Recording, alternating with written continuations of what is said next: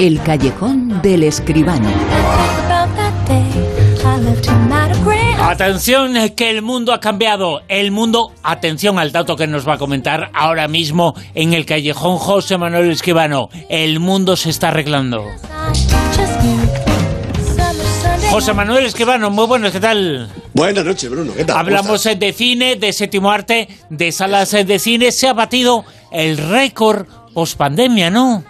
Efectivamente, Bruno. Mira, me llena de orgullo y satisfacción poder decir que hemos rebasado los 6 millones de euros de taquilla. 6 millones 200 mil en el pasado fin de semana, con cerca de un millón de espectadores. Mm, bueno, récord post pandemia y una taquilla que ya está francamente bien. Si esto cunde, la verdad que nos hemos salvado. Porque, hombre, 6 millones ya es una taquilla. Son mil millones de pesetas, ¿te acuerdas? Cuando contábamos en pesetas, ¿no? Es decir, que es un, es un dinerito. Hombre, es verdad que la mitad, exactamente la mitad, 3,1 millones de euros, corresponden al taquillón de Venom 2 Habrá Matanza la película que protagoniza Tom Hardy con el bicharraco este dentro que lleva, que bueno, ha llevado pues a muchísima gente, yo creo que sobre todo juventud, ¿no? Y eh, aficionados al género, a los cines y por lo tanto la taquilla pues se ha, lo, ha recogido. Yo creo que es una muy buena noticia, ah, sinceramente me ha sorprendido, hombre, ya sabíamos que vienen películas taquilleras, este, esta nueva aparición de Venom, eh, el sinsonte, pues podría ser eh, interesante, pero mm, realmente tengo que decir que me ha sorprendido, Llegar a rebasar los 6 millones de, euros, la verdad es que está muy bien. Mucha gente está yendo al cine, 6 millones en 200 mil euros de recaudación en la taquilla. Es una recaudación récord en este tiempo, este tiempo de pandemia y post-pandemia. Este tiempo en el cual también ha comenzado el Festival de Cine de Valladolid.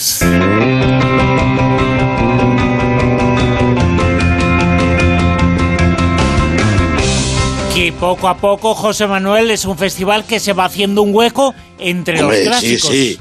Sí, hombre, yo creo que es el segundo en importancia de España, ¿no? Eh, bueno, hace poquito ha sido Sitges, ahora viene Gijón, otro gran eh, festival, también Huelva, también el Festival de Cine Europeo de Sevilla. No, no, no damos abasto para todo, ¿verdad?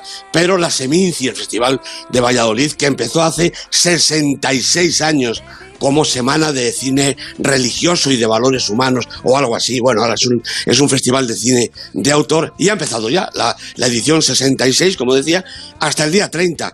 Pues 23 películas nada menos en la sección oficial que ha inaugurado Libertad, la película de Clara Roquette, y ahí ya seguirán The Card Counter, de Paul Schrader, Un héroe, la película muy esperada de Asghar Farhadi, Mali Twist, de Robert Guédiguian, Sis Dies Currents de Neus Bayús, El Rey de todo el mundo, el estreno de Carlos Saura, nuestro veteranísimo Carlos Saura, una historia eh, del folclore mexicano, estaba fuera de concurso, y luego pues 17 películas más, hasta Funny Boy, la película india de Deepa Meta que va a clausurar, con el complemento de 12 cortometrajes y de las secciones habituales en Valladolid, punto de encuentro que, comprende 15 largometrajes y 9 cortos, Tiempo de Historia, en la que eh, se podrá ver Impuros, el documental de Alberto Utrera sobre el final de, ETA, que ya ha emitido en televisión alguna plataforma, Documental España, Spanish Cinema, con el repaso de 13 estrenos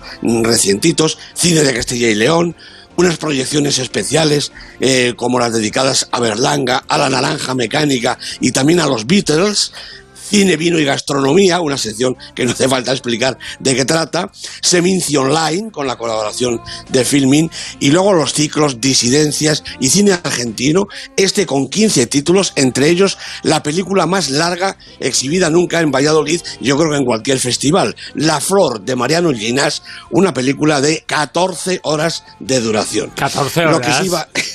14 horas, sí. se va a ver naturalmente Sí, sí, se va a ver. Porque es una película, no es una serie. ¿eh? Su director insiste mucho en que esto es cine, es una película. Lo que pasa es que, hombre, se le ha ido un poquito la mano un poquito en Sí, sí, sí, 14 horas está bien. ¿eh? Y tiene 14 horas de duración. Y nos quejamos de Ben y cosas así, ¿eh? Exactamente. La, van a ver en Valladolid, naturalmente, en, en, fragmentos, ¿no? En fragmentos a lo mejor de cuatro horas, con lo cual van a estar bien servidos. Bueno, y por último, recordar que hay espigas de honor, por supuesto, el premio homenaje del festival y que este año son para Juan José Campanella, el director eh, argentino, el gran director de fotografía Vittorio Storaro, Mercedes San Pietro, Alex de la Iglesia, nuestro director de fotografía José Luis Alcaine, José Coronado y Emilio Gutiérrez Cava. Es decir, por espigas de honor que no quede la cosa prácticamente a una por día. Lo cual está muy bien, oye, hay que homenajear a los grandes del cine. No vaya a ser que se nos acabe, Bruno. Hablando de cosas eh, grandes, eh, dos noticiones esta semana, dos informaciones eh, que nos ha comentado aquí José Manuel Esquivano, una película 14 horas 14 horas pues de película y 6,2 millones el pasado fin de semana de recaudación, el récord del último año y medio largo, el récord en una semana en la cual vuelve, vamos a hacer la crítica, el comentario, vuelve uno de los grandes de la gran pantalla, vuelve Wes Anderson, la película es La Crónica Francesa. Empezó como unas vacaciones. Dispuesto a escapar de un porvenir brillante en las grandes llanuras, Arthur Howitzer Jr. transformó la serie de columnas de viajes en la Crónica Francesa. Una realista crónica semanal que trataba temas como la política internacional, las artes mayores y menores y diversas historias de interés humano. ¿No crees que eso es excesivamente sórdido? No, no lo creo. Era la gente decente. Se supone que es fascinante. Reunió a un equipo de los mejores periodistas expatriados de la época. Berensen, Zazerak, Kremens, Roebuck Wright. Este era su elenco. Intenta que suene. Y esta, José Manuel, es la crítica, el comentario de esta película, La Crónica Francesa, la vuelta al gran, a la gran pantalla de Wes Anderson. Efectivamente, dirigida producida y escrita por Wes Anderson, en la producción también con Jeremy Dawson y Steven Rails, y protagonizada pues eh, espero no cansaros por Bill Murray, Benicio del Toro, Frances McDormand, Adrian Brody, Timothée Chalamet, Lea Seydoux, Tilda Swinton, Matthew Amalrich, Owen Wilson, Edward Norton, Elizabeth Moss, Willem Dafoe, Cersei Ronan, Angelica Houston, Christoph Waltz, Cecil de France, Hippolyte Girardot, Liv Schreiber, Jason Schwartzman, Steve Park y creo que me quedan algunos porque deben ser más o menos 50 los protagonistas de la película. Y, todos, eh, todos muy desconocidos, ¿eh? Efectivamente, todos muy desconocidos. No tienen el mismo peso unos que otros, claro, pero todos son grandes figuras que están aquí al reclamo de Wes Anderson. Bueno, esta es la nueva película de Anderson, pero no es la última. ¿eh? Recordemos que ha estado rodando en Chinchón, yo creo que hasta hace nada, Asteroid City, y esta es la crónica francesa del Liberty Kansas Evening Sun, que es el título completo, y es otra formidable muestra de imaginación y talento del creador del Gran Hotel Budapest, Moonrise Kingdom, Fantástico Mr. Fox, La vida acuática de Steve Zissou, los en fin, todas diferentes entre sí, aunque todas con su habitual sello personal, y todas distintas también a las de otro director de cualquier latitud o estilo. Bueno, de entrada, yo creo que hay que puntualizar que es un poco complicado hacer la crítica de esta película, porque contiene solamente y todo el rato cine, algo que es muy difícil de reducir a palabras. Es un torrente de imágenes que se resisten a cualquier aprehensión que no sea la completa, incondicional y gozosa contemplación e inmersión es pues como querer explicar desde la orilla lo que siente alguien que desciende por aguas bravas en una indómita canoa. Hay que vivirlo para entenderlo. Así que bueno, lo intentaré con unos breves apuntes. Mm. Parece que como sustrato, y como oíamos en el tráiler, late en la crónica francesa un evidente homenaje al periodismo, a publicaciones como The New Yorker, quizá, ¿no? Las partes de la película, tres o igual más, se estructuran como una revista dominical, pues con esos reportajes que oíamos antes, ¿no? Cultura, política, gastronomía, aventura, todo lo conocemos bien, las partes de una revista dominical. Por sus páginas, es decir, por las secuencias de la película, desfilan sucesos y personajes, noticias verdaderas y cotilleos, pensamientos y comentarios y hasta un obituario, es que hay de todo aquí, que cierra la revista y todo construido como un rompecabezas que muestra a toda velocidad los entresijos de la editorial y sus elementos humanos, desde el omnipotente director hasta el más bisoño de los becarios. Y, como las verdaderas revistas, pues cada página es diferente. Las hay en color y en blanco y negro, con distintos formatos y hasta con sus tiras cómicas animadas en la pantalla. No hay otro canon que el de la imaginación, como decía antes, de su autor. Pero toda la historia o, la no historia, como queramos, está presidida por la exactitud y el rigor, tanto estilísticamente como desde el punto de vista narrativo, algo que Wes Anderson lleva demostrando poseer desde sus primeras obras hasta las más extravagantes, o las de pura animación, como esas maravillosas Isla de Perros y fantástico Mr. Fox. No en vano reúne cada vez con facilidad su encantadora troupe, que encabezan Bill Murray y Angelica Houston, bueno, intérpretes nada fáciles para el común de los directores, y que a actores y actrices de primera, que dejan lo que están haciendo para rodar con él. Ellos son aquí las voluntarias marionetas de este gran guiñol, los polichinelas de esta comedia del arte que llevan a la pantalla a la guapa Simón, a Showgirl, el joven Cefirelli, el chofer, la alumna, Albert el Abaco, el gran Arthur Howitzer Jr. o el ubicuo teniente Nescaffier, por citar solo alguno de ellos. Y todos recorriendo el paisaje animado de la gran ciudad, muy parecida a París, creo yo, que en el filme se llama irónicamente Ennui, como retando al espectador a que se aburra o se deprima.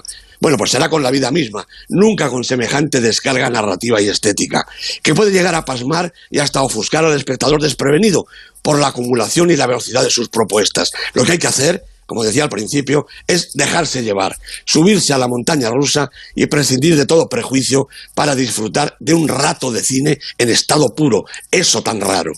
Eso que ofrece siempre Wes Anderson, en director de la crónica francesa, que ha presentado en estos días. Hemos escuchado la crítica, el comentario de Esquemano justo, justo antes del Super 10.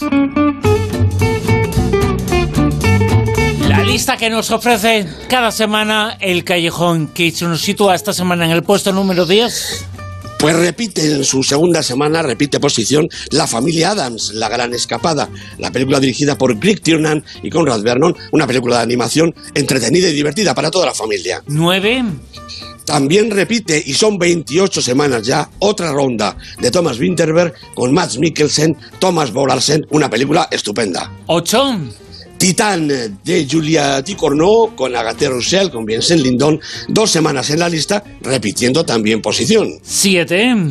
Bueno, pues también repite porque hay poquito movimiento, pero interesante, ya verás. Sin tiempo para morir, la película de Kari Fukunaga con Daniel Craig en su despedida como 007. Seis. Venom 2, Habrá Matanza, la película, como digo, super taquillera.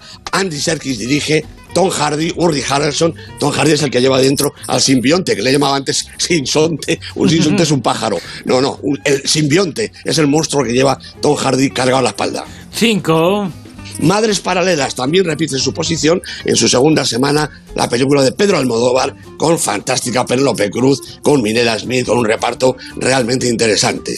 Puesto 4. Bueno, baja un puestecito en su segunda semana Benedetta, la película de Paul Verhoeven, con Virginie Efira, con Salón Rampling de protagonistas. Tercera semana, como digo, cae del 3 al 4. Podium, las medallas, el bronce, puesto número 3. Bueno, pues que suenen los tambores porque despedimos a Nomadland, la película de Chloe Zhao.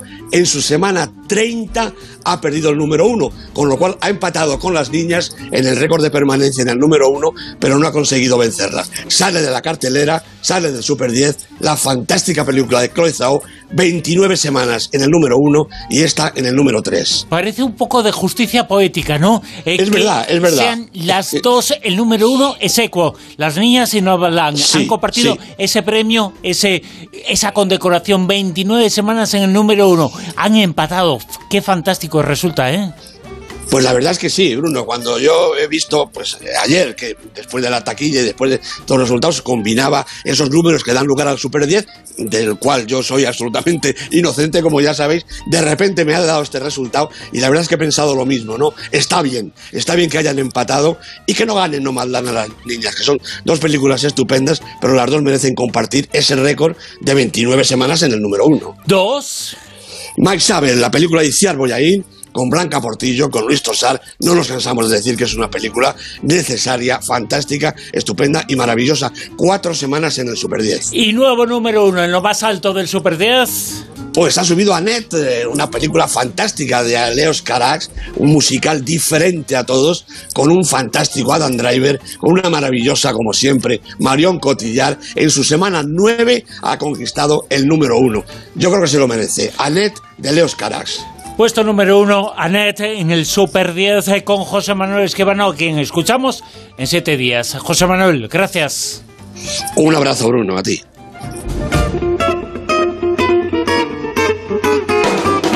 En Onda Cero, La Rosa de los Vientos.